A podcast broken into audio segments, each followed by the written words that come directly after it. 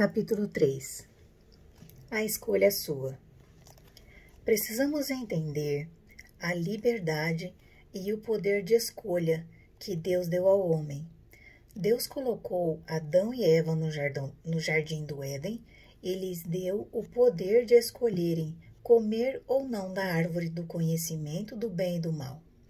Parafraseando o que Deus disse ao povo de Israel em Deuteronômio 30, versículo 19, teríamos algo mais ou menos assim: Coloco diante de vocês a vida e a morte, vocês escolhem. Sempre me impressiona a maneira como as pessoas tentam colocar sobre os outros a culpa pelas próprias escolhas. Deus não aceita desculpas por nossas escolhas erradas, pois foi Ele mesmo quem nos deu o poder de escolha. Uma ou outra. Uma vez que a aliança é um compromisso entre Deus e as pessoas, que nos mostra a maneira como ele se relaciona conosco e como devemos nos relacionar com ele, temos que escolher sob qual aliança queremos viver. Um dos motivos pelos quais as pessoas misturam tantos conceitos da velha aliança em sua vida é que elas não entendem que a aliança sempre envolve escolha é Deus quem propõe a aliança e convida as pessoas a entrarem nela, mas cabe às pessoas escolher. Você não pode viver e se relacionar com Deus debaixo das duas alianças simultaneamente e desfrutar da bondade, benignidade e das bênçãos de Deus que ele já lhe deu em Cristo. Seria como estar casado com dois cônjuges, um maravilhoso e o outro mau e terrível, e reclamar de estar passando por tantas situações ruins em sua vida. Quando se trata da nossa vida cristã, temos que escolher se aceitamos ou não a, a, proposta da nova aliança que Deus nos faz. Não podemos viver debaixo das duas, da velha e da nova aliança, embora muitos cristãos façam exatamente isso devemos rejeitar totalmente uma e aceitar a outra. Como vimos no capítulo anterior, não faz sentido escolher viver pela velha aliança, uma vez que ela jamais foi proposta, proposta a nós, cristãos, mas apenas ao povo de Israel. Devemos sempre nos lembrar de como uma aliança, uma aliança funciona, ou seja, é uma oferta feita pela parte mais forte à parte mais fraca. Não há espaço para negociação. As únicas opções que a parte mais fraca tem são aceitar ou rejeitar a aliança. Essa é uma verdade muito importante e não podemos esquecê-la, porque significa que não podemos escolher como receber algo de Deus, já que é Ele quem estabelece os termos. Como as pessoas têm a liberdade de escolher, muitas ainda escolhem viver pela velha aliança, embora ela jamais tenha sido criada para elas. Infelizmente, as consequências dessa decisão no dia a dia das pessoas são devastadoras e Deus não pode mudar a escolha delas ou os efeitos negativos que ela gera. A advertência de Jesus. No Evangelho de Lucas, Jesus fala sobre a velha e a nova aliança. Eles acrescentou esta parábola para pensar. Ninguém tira um remendo de roupa nova e costura sobre a roupa velha. Se o fizer, certamente estragará a roupa nova. E além disso, o remendo novo jamais se ajuntará à velha roupa. Da mesma maneira, não há alguém que coloque vinho novo em recipiente de couro velho.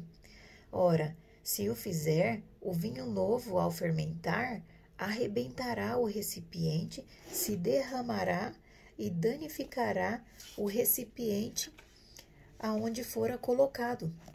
Ao contrário, o vinho novo deve ser posto em um recipiente de couro novo, e ambos se conservarão, pois Pessoa alguma, depois de beber o vinho velho, prefere o novo, porquanto se diz o vinho velho é bom o suficiente. Lucas capítulo 5, versículo 36 ao 39. Analisando o contexto dessa parábola, podemos ver claramente que Jesus não está preocupado com roupas, vinhos ou odres. É uma parábola e, como tal, deve ser entendida como algo simbólico. A pergunta que precisamos fazer é a seguinte: para quem Jesus dirigiu essas palavras e por quê? Jesus estava falando aos fariseus, que eram mestres da lei e viviam rigorosamente debaixo da velha aliança. Eles tentavam obedecer religiosamente às 613 leis, a fim de serem justos diante de Deus e impressionar seus companheiros. Além disso, eles também acrescentaram muitas leis criadas pelos próprios homens, chamadas de tradição dos anciãos. Foram leis passadas de geração a geração e eram consideradas muito importantes. Para essas pessoas religiosas e legalistas, a tradição dos anciãos eram ainda mais importante do que os mandamentos de Deus. Jesus mostrou isso no Evangelho de Mateus. Então, alguns fariseus e escribas, vindo de Jerusalém, foram até Jesus e questionaram: por que os seus discípulos transgridem as tradições dos anciãos, visto que eles não lavam as mãos antes de comer. Ponderou-lhes Jesus. E por que transgredistes, transgredis vós também o mandamento de Deus por causa da vossa tradição? Mateus capítulo 15, do verso 1 ao 3. Mais à frente, no versículo 7, Jesus os chama de, os chama de hipócritas. E no verso 9, conclui dizendo que eles estão ensinando doutrinas que não passam de regras criadas por homens. Foi para estas pessoas que Jesus contou a parábola do vinho novo em odres velhos e do remendo novo em roupa velha.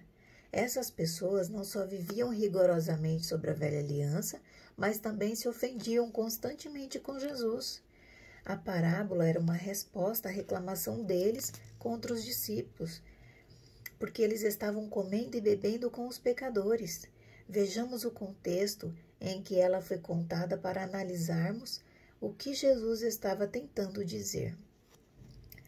Passado esses eventos, saindo Jesus, encontrou-se com um publicano chamado Levi, sentado à mesa da coletoria, e o convocou. Segue-me. Levi levantou-se, abandonou tudo e seguiu Jesus. Então Levi ofereceu a Jesus uma grande festa em sua casa, e uma multidão de publicanos e de outras pessoas estavam à mesa comendo com eles. Os fariseus e os seus escribas reclamaram dos discípulos de Jesus. Por que comeis e bebeis com os publicanos e pecadores? Ao que Jesus lhe respondeu: o que, Os que têm saúde não precisam de médico, mas sim os enfermos. Eu não vim para convocar os justos, mas sim para chamar os pecadores ao arrependimento. Em seguida, eles lhes observaram. Os discípulos de João jejuavam, jejuam e oram com grande frequência, assim como os discípulos dos fariseus. No entanto, os teus vivem comendo e bebendo. Lucas capítulo 5, verso 27 ao 33. Esta parábola é mais séria do que muita gente pensa. Aqui vemos uma discussão acontecendo entre Jesus, que veio selar a nova aliança, e essas pessoas que viviam debaixo da velha aliança. Jesus veio para trazer a nova aliança, que, por ser radicalmente nova e diferente, era tão ofensiva para os fariseus. Eles estavam jejuando para impressionar as pessoas e merecer algo de Deus enquanto Jesus e seus discípulos estavam comendo com os pecadores. Jesus lhes disse que eles não podiam misturar o velho com o novo, pois se fizessem isso, tudo se perderia. Jesus representava a nova aliança e os fariseus a velha.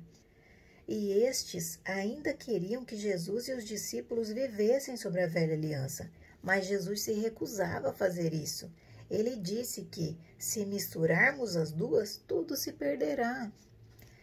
Como essa advertência de Jesus se aplica a nós hoje? É simples. Se você aplicar qualquer parte dos conceitos ou comportamentos da velha aliança em sua vida, perderá as bênçãos da nova aliança. Os odres se romperão e tudo se perderá. Qual era a base da velha aliança? Era merecer as bênçãos de Deus através da obediência à lei. Sendo assim, se você fizer qualquer coisa, seja jejuar, ofertar, ler a Bíblia, servir a Deus, orar ou qualquer outra boa ação, a fim de ganhar o favor de Deus e merecer suas bênçãos, romperá o odre e perderá o vinho novo, o bom vinho novo.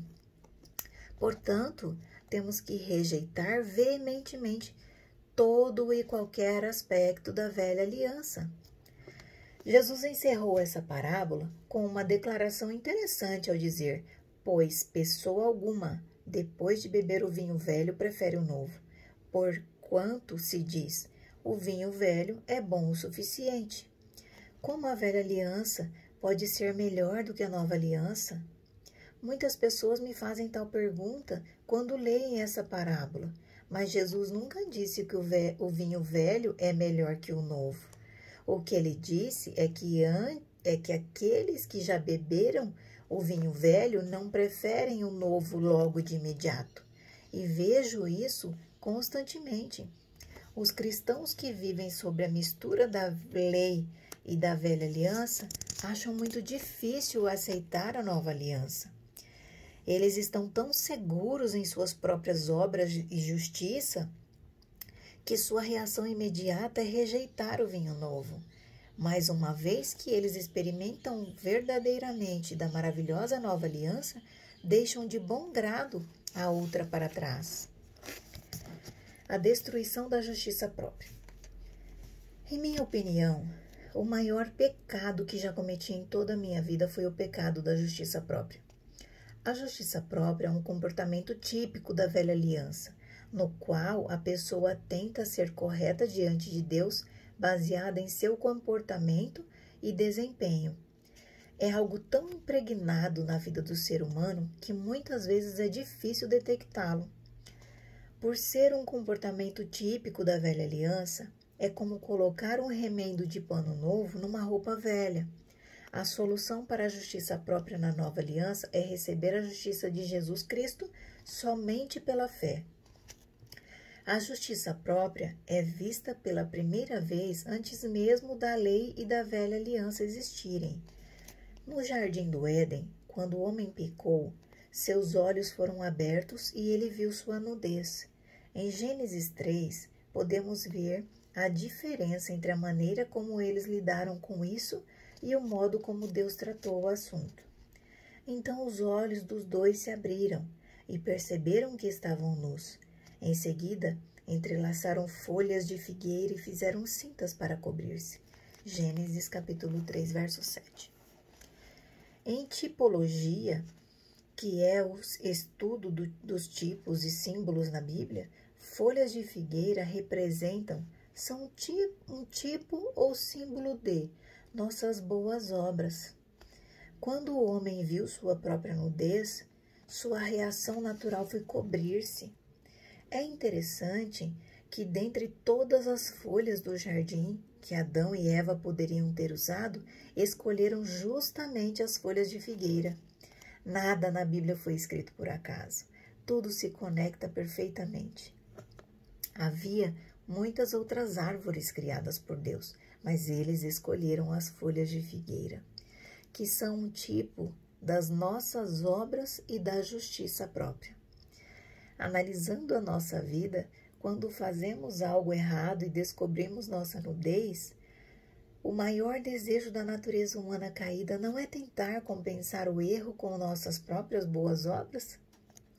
Sempre me lembro de um amigo que me disse que quando ele levava flores para a esposa, a primeira coisa que ela fazia era perguntar: O que você fez de errado? O primeiro pensamento que lhe vinha à mente era o de que ele havia feito algo errado e estava tentando encobrir o erro com uma boa ação. Por mais triste que seja isso, é muito comum na vida da maioria das pessoas, elas apenas expressam de forma diferente. Como a justiça própria é uma expressão típica da velha aliança, temos que rejeitá-la com todas as nossas forças. Qual a solução proposta por Deus para a queda e a nudez do homem? Em Gênesis 3:21 lemos: Faz o Senhor Deus túnicas de pele e com elas vestiu Adão e Eva, sua mulher. A solução de Deus foi matar um animal inocente e com a pele cobrir a nudez deles. Essa foi a primeira ilustração da nova aliança da Bíblia. E lembre-se, a aliança é um compromisso que define a maneira como Deus nos trata e como interagimos com Ele. Lá no Jardim do Éden, Deus expressou claramente seu desejo pela nova aliança, pois Cristo cobre a nossa nudez. Ele é a resposta para nossos fracassos, porque ele se tornou nossa aliança. Não nos relacionamos mais com Deus através dos nossos comportamentos ou boas obras, mas somente através da morte de Jesus Cristo. No entanto, em que acreditamos no momento em que acreditamos que Deus nos deve algo, baseado no nosso desempenho, escorregamos de volta para a mentalidade da velha aliança e perdemos todos os benefícios e bênçãos da maravilhosa nova aliança. Tudo ou nada. Não podemos misturar a lei e a graça, ou a velha e a nova aliança. Foi isso que Jesus disse na parábola dos odres e também o que Tiago falou, usando outras palavras para ilustrar essa mesma verdade. Não podemos escolher quais parte, partes de qual aliança aplicaremos em nossa vida e ao mesmo tempo desfrutar de todos os benefícios das duas. No momento em que escolhermos errado, isto é, acrescentamos parte da velha aliança em nossa vida, as consequências são inevitáveis. Isso está muito claro no texto bíblico abaixo. Portanto, quem obedecer a toda a lei, quem obedece a toda a lei, mas tropeça em apenas uma das suas ordenanças, torna-se culpado de quebrá-la integralmente Pois aquele que proclamou não adulterarás, também ordenou não matarás. Ora, se não adulteras, porém comete um assassinato, te tornas, te tornaste da mesma forma transgressor da lei. Tiago capítulo 2, versículo 10 ao 11. Se você escolher merecer algo de Deus guardando a lei, então tem que entender que precisará guardar toda a lei em todos os momentos de todos os dias da sua vida. Se falhar uma só vez, quer seja em pensamentos ou em ações, terá quebrado toda a lei e, portanto, não merece mais as bênçãos de Deus. Certa vez eu estava pregando em São Paulo e Deus me deu uma palavra de conhecimento a respeito de um joelho destruído sendo curado e restaurado sobrenaturalmente. Uma mulher respondeu aquela palavra de conhecimento específica, mas nada aconteceu depois que ela recebeu oração. O Espírito Santo falou comigo e senti que o problema dela era a justiça própria, que a impedia de receber o milagre. Pedi que ela repetisse após mim que ela era totalmente digna de ser curada independentemente das suas próprias obras, pois dependia apenas do sacrifício de Jesus na cruz. Depois de fazer isso, ela recebeu a cura.